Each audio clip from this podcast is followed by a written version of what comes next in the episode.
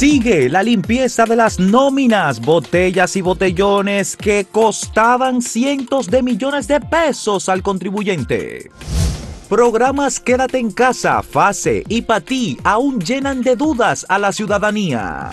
Y Participación Ciudadana llama al Senado a garantizar nuevos miembros de la Junta Central Electoral sean completamente independientes. La administración, la administración pública está compelida a realizar cambios sustanciales, especialmente una reforma en el gasto público. Es la primera reforma que, ha dicho el gobierno del presidente Luis Abinader, se está llevando a cabo, sobre todo porque en este momento se está trabajando en la preparación del presupuesto del año 2021.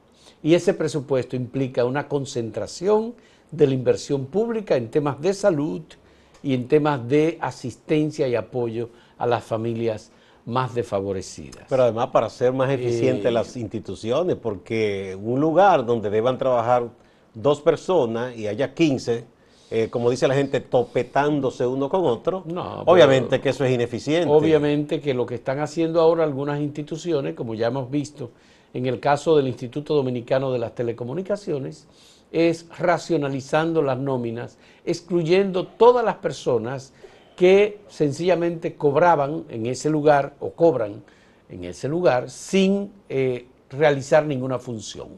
Hemos visto en el día de ayer la información de que 200 personas del ámbito del Ministerio de Relaciones Exteriores, cónsules, vicecónsules, embajadores, ministros, consejeros, han sido puestos fuera de nómina para hacer una reducción del gasto porque realmente son las instituciones que mayor presión han tenido en la pasada administración. Esta primera, este primer esfuerzo del gobierno es una limpieza de nóminas, en algunos casos casi es un corte ras, una estroncatura, para llevar, llevarse de esas nóminas gente que simplemente no hacía nada, y estaba ahí por su vínculo con algún alto dirigente del PLD, porque era pariente de alguien, y eso hay que eliminarlo. Por ejemplo, en el servicio exterior, Fausto, lo más común era que cuando un hijo de un funcionario que recibía las mejores becas, por cierto, de las que el Estado otorga,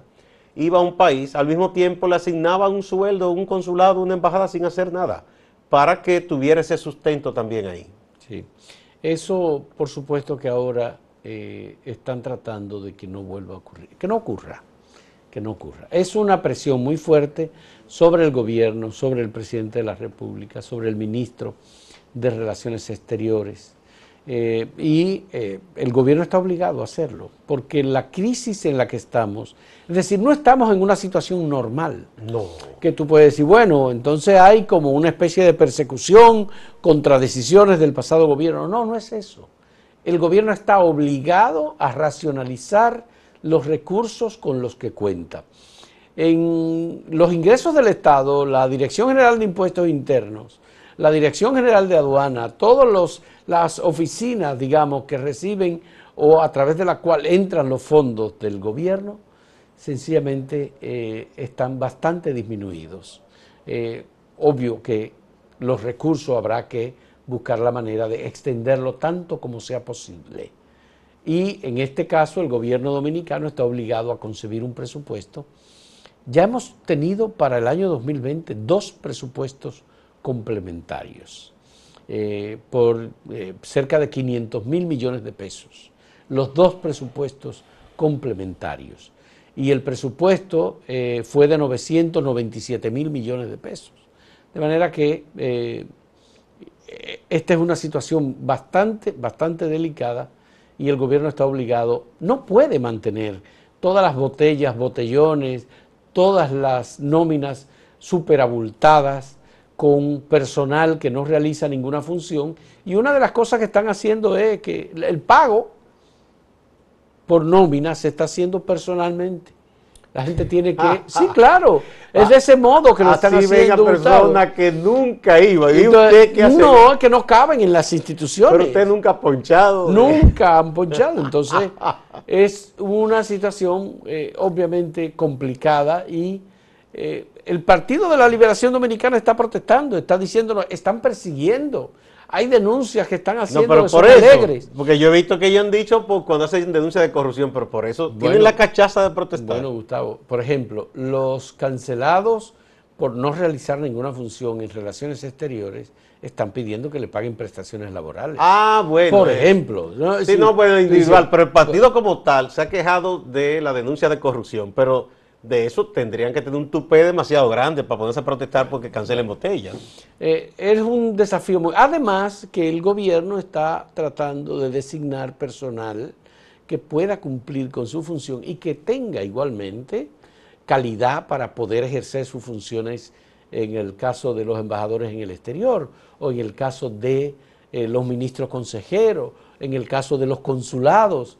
Obviamente el viceministerio de Relaciones Exteriores para asuntos con- consulares debe tener una labor y una presión muy grande también. Y ¿eh? mucha gente que quieren, porque esos Porque son todo el puestos muy, mundo quiere ir son ahí. muy apetecibles. Exactamente. Sí. Muy, muy Mira, hay apetecibles. otro tema con eso de la reducción del gasto. Eh, esas son las nóminas, pero hay casos de muchísimos contratos que quedaron del gobierno pasado con, con empresas o pseudoempresas muy favorecidas. Todas esas cosas hay que revisarlas. Aquí sabíamos, por ejemplo, se destapó el caso de la ONSA por el asesinato del abogado Junior Ramírez, que un supuesto empresario eh, cobraba una millonada por supuestamente reparar guaguas. Y una guagua aparecía una y otra vez dique reparada. Y cobraban un millón por esta, un millón por la otra. Ya ha dicho, por ejemplo, el que nombraron en la parte de la ONCE en Santiago, todo el cementerio que encontró en Edenorte. Eso ha sido un desastre. Bueno, de norte, de sur, de este, eh, yo entrevisté, nosotros publicamos ayer una entrevista con Andrés Astacio, el vicepresidente ejecutivo del Consejo eh, Coordinado de las De las Empresas tres EDES. de las tres EDES, y él decía que el manejo fue absolutamente irresponsable. Esa es una de las frases de la entrevista ¿Tú sabes lo que es que con de- Andrés Astacio. En Edenorte, más de 154 millones en alquiler de vehículos. a, y una, había co- a vehículos. una compañía en La Vega. Y esos vehículos estaban en una especie de Cementerio. cementerio, y lo dejaban dañar por apenas cualquier pequeña pieza. Por la batería, por la falta Había de la un batería. negociazo y Sí, muchísimos sí. transformadores tirados ahí. Ahora, hay una cosa que a mí me sorprende mucho, Gustavo. Una de las cosas que se decía era que Danilo Medina tenía como el control del aparato del Estado y que él sabía lo que estaba haciendo cada quien es en una- la administración ese es un- pública. Ese es un quehacer propagandístico. Ningún presidente tiene Bueno. absolutamente No, control de no, todo. no, porque si Danilo Medina tenía conocimiento de lo que estaba ocurriendo en los diferentes departamentos, en términos de contratación de personal, de gasto público, de contratos que se estaban haciendo y de despilfarro con los recursos públicos, lamentablemente hay que decir que el presidente Danilo Medina no fue objetivo y no procuró la Pero- defensa Pero del es que no es verdad, público. ningún presidente, ni que fuera el dictador más grande, esas son cosas que se venden como propaganda. Lo que decían los Balaguer, que Balaguer lo sabe todo y lo ve, mentira, no es verdad. Lo ponían de mojiganga y lo ponían a firmar cosas porque él ni veía. Bueno. Los presidentes se confían demasiado y, y a veces también de manera deliberada dejan hacer. Pero no es verdad que ningún presidente tiene control de, que de todo, de todo, no es cierto. Bueno. Por eso que deben haber instituciones firmes Bueno. y leyes claras que se apliquen. Qué bueno que se están eh, iniciando las auditorías en las diferentes instituciones públicas. Esto eh, no puede pasar por alto, no puede pasar sin que eh, los organismos de supervisión y de vigilancia, Contraloría General de la República, eh, Cámara de Cuentas, el organismo coordinador responsable, la Dirección de Presupuesto, eh, el Ministerio Público, la Procuraduría General de la República, conozca de estos costos y gastos y procese dónde hubo irregularidades y quiénes fueron los responsables de esas irregularidades, que deberán pagar. Además hay que recordar que los funcionarios salientes tienen un mes para entregar sus declaraciones juradas de bienes a la salida de la administración Se pública. están cuadrando los numeritos. Se todavía. están cuadrando los números. Vamos a una pausa y vamos a ver pre- la pregunta del día. Así es. Vamos con la pregunta que tenemos para ustedes. La Junta Cerrar renovada. ¿Ha pensado usted en algunas personas idóneas para ser elegidas para presidir o integrar la Junta Central Electoral? ¿A quién prefiere para presidente? ¿A quién para ser integrante titular de la Junta? ¿A quién le gustaría para suplente en la Junta Central Electoral. ¿Por qué? Esa es la pregunta. El hashtag acento pregunta en Twitter, en YouTube y en Facebook. Ustedes han estado respondiendo.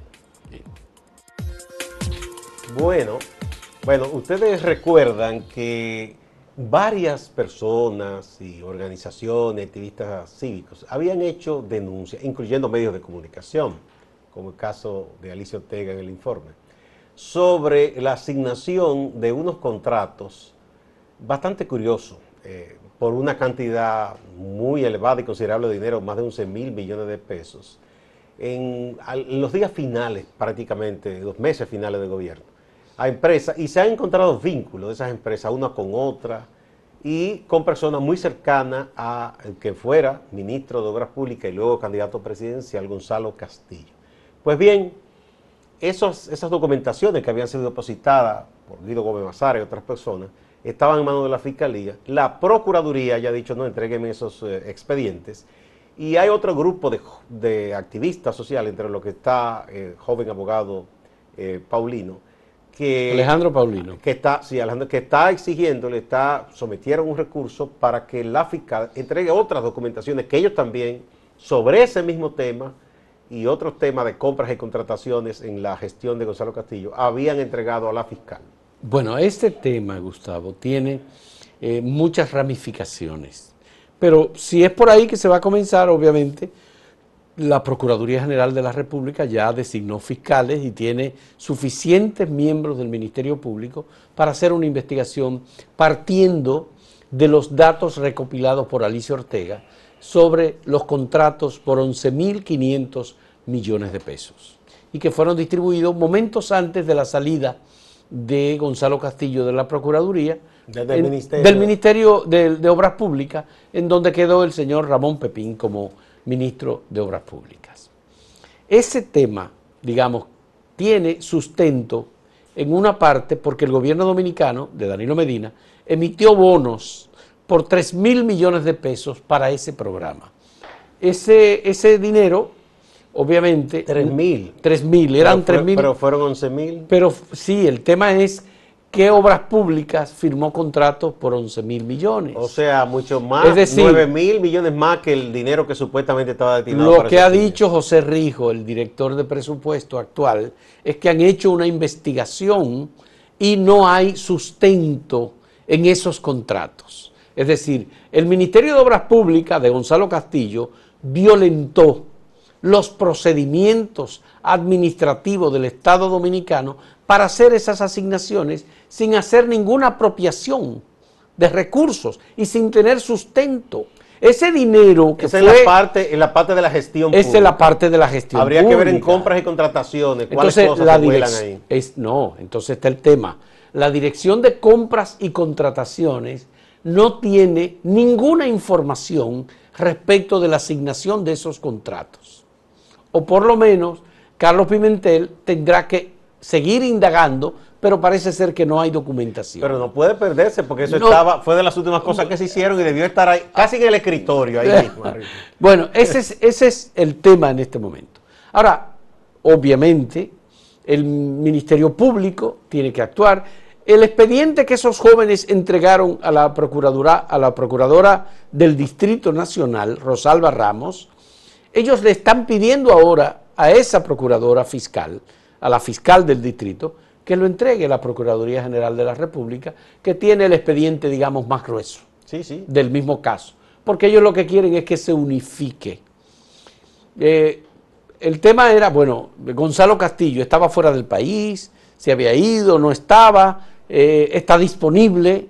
Parece que sí, que Gonzalo Castillo, primero está en el país, lo vimos en la última reunión del comité político. Tiene su negocio y su propiedad de aquí, no, no, se va a ir. Eh, no, no se va a ir, está disponible obviamente él tendrá que ser interrogado en algún momento, porque al final uno no sabe si lo van a interrogar ahora o le van a pedir que dé explicaciones posteriores cuando el Ministerio Público pueda avanzar en esa investigación. Y ahora, si son otras personas que aparecen ahí autorizando esto, esas otras personas irán sin interrogarlas. Es que no hay, eh, óyeme bien, es que no hay nadie, el presidente de la República sería el único que pudiera hacer eso, distinto del ministro de Obras Públicas El presidente de la República. Bueno, y no hay un documento en donde diga que Danilo Medina pide.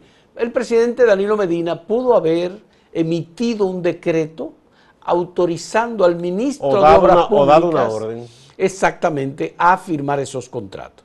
Ahora, eso no quita. Hay otro elemento relacionado con el asfalto que me parece que es importantísimo que se tome en cuenta e incluso se pueda vincular con este expediente, porque en realidad, ¿quiénes son los suplidores de asfalto en República Dominicana? Son dos o tres, eso no lo vende todo el mundo. Son cuatro o cinco compañías, incluyendo familiares del presidente saliente de la República, Danilo Medina.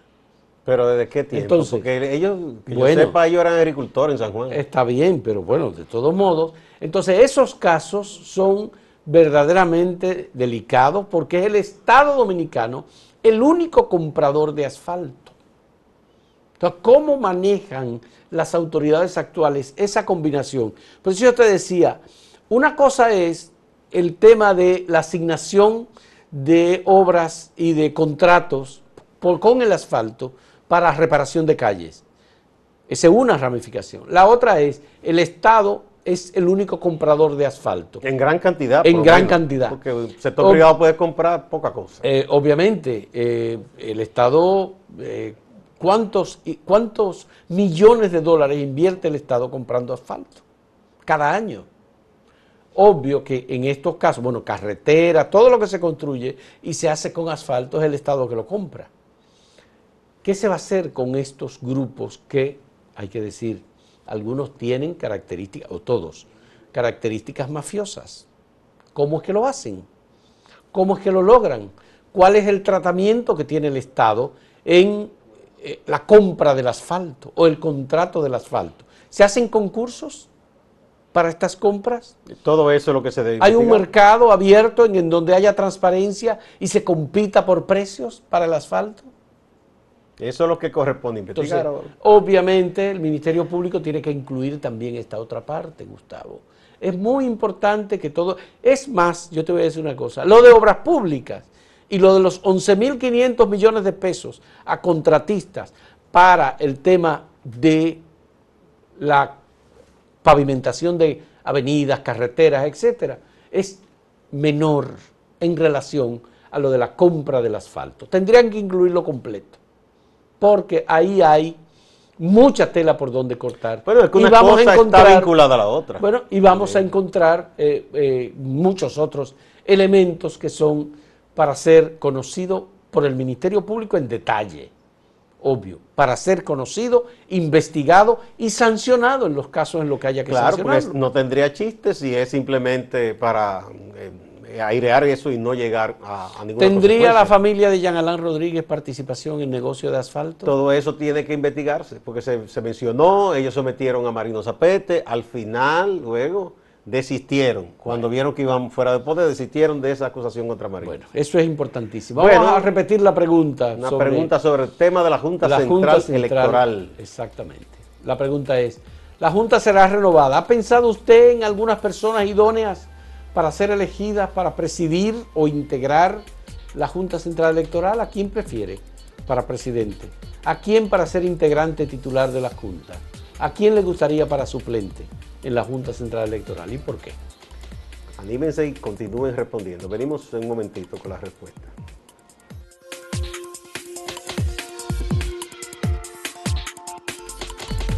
Solo algunas de las respuestas que hemos recibido, porque hemos recibido muchas, vamos a leer inmediatamente unas cuantas, como hacemos cada día. Eh, Darling Santana dice, me gusta Negro Veras o Ricardo Nieve, gente correcta, que no sean cobardes y apliquen la ley frente al abuso de los recursos del Estado en las campañas electorales. Esa es una que vino a través de Twitter. Aquí está Ernesto Paulino que dice, prefiero a Reinaldo Rojas Jimeno, persona con preparación e imparcial. Pienso que es idóneo para ocupar esa posición. Y la siguiente respuesta es de Feroza Jiménez. Tengo dos candidatos para presidente. El actual presidente del Tribunal Superior Electoral, ese es Román Jaques, Sí, sí, sí. y el doctor Negro Veras de Santiago. Roberto Colón dice, José Ángel Aquino, seriedad y experiencia de años en la institución y además Partidista, será apartidista. Apartidista debe ser, sí. Braulio Rodríguez. Para suplentes me gustaría ver gente humilde, pero decente, que le duela a mi país. Propongo al periodista Adolfo Salomón, serio y siempre coherente. Bueno, Adolfo tiene sus seguidores. Aquí está Braulio Rodríguez que dice, pero el magistrado Román Jaques es un hombre serio, honesto, probado, y no se le aprieta el pulso para tomar decisiones siempre apegado a la ley. Por otro lado, el magistrado Eddie Olivares también le adornan la honestidad, capacidad, honorabilidad de sobra y siempre actúa pegado a la ley. El magistrado Román Jaque salvó el país de la hecatombe que quería Dañino Medina de votar hasta una hora específica temprano en la tarde y luego se les recogiera la cédula en la gente en la fila. Jaques echó para atrás eso y dijo, voten hasta que haya votantes en la fila y ahí salvó el país de la última traba de fraude del tipo de Arroyo Campo. Bueno, qué fuerte. Bueno, señores, qué discurso. Eh, Alfred Lalane dice Olivares, es decir, Eddie Olivares. Está bien convencido. Bueno. Esas son las respuestas, algunas nada más. Muchas gracias por su participación y los mensajes que nos envían. Vamos a pasar a Máximo Laureano, nuestro compañero en Santiago, que como cada día tiene importantes noticias de la región del Cibao y de Santiago para nosotros. Adelante, Máximo. Gracias, saludos. Retomamos los datos que ofrecimos con relación a la situación del coronavirus, los contagios en la provincia de Santiago.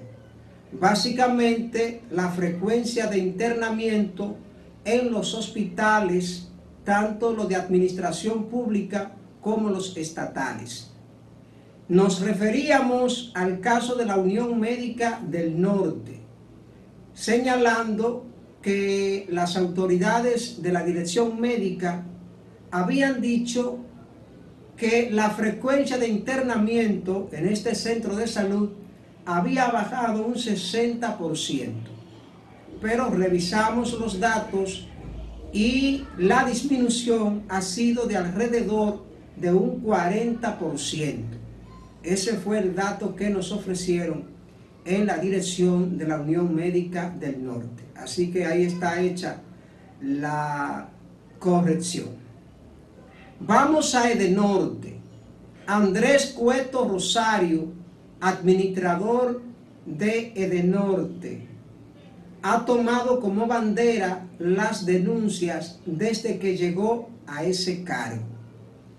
En la actividad de toma de posesión denunció que la institución se manejaba con un déficit de 117 mil o 116 mil millones de pesos.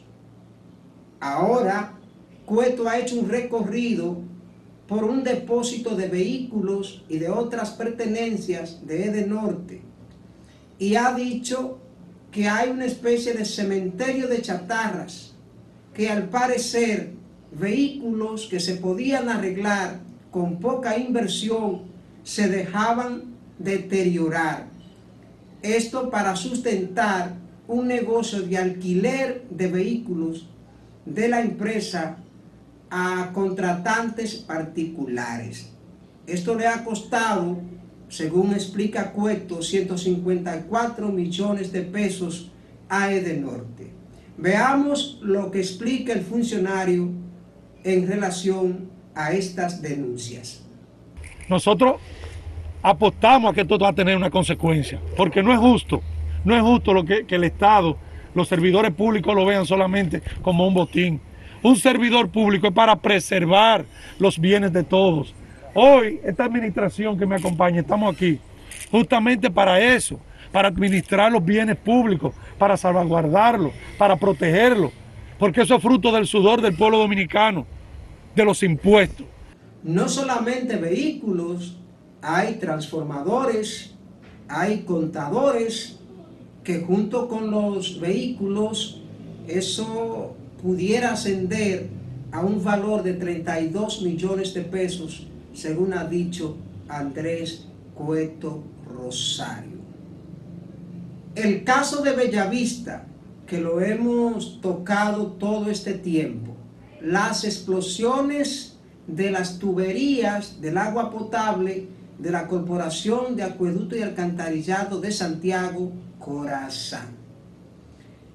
Hay una demanda que ya está en los tribunales. La jueza Penélope Amparo Casado de la séptima sala del Tribunal Civil, primera instancia de Santiago, aplazó para el 11 de noviembre la primera audiencia a raíz de una demanda de una familia que se querelló porque un hijo de la familia fue arrastrado por una corriente de agua y lodo en una de estas explosiones.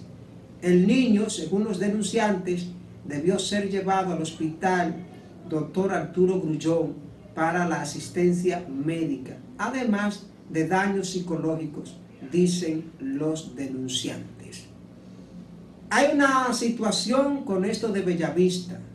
La mayoría de las casas que han resultado dañadas producto de las explosiones de las tuberías se construyeron luego que esa tubería ya estaba ahí.